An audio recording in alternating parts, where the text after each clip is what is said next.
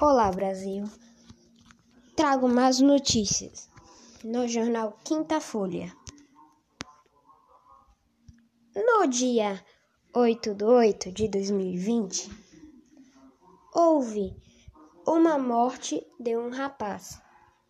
Ele morreu eletrocutado na sua própria residência. De repente, de um curto-circuito, ele acabou falecendo. Ele morava na Avenida Rocha Pombo e tinha dois filhos.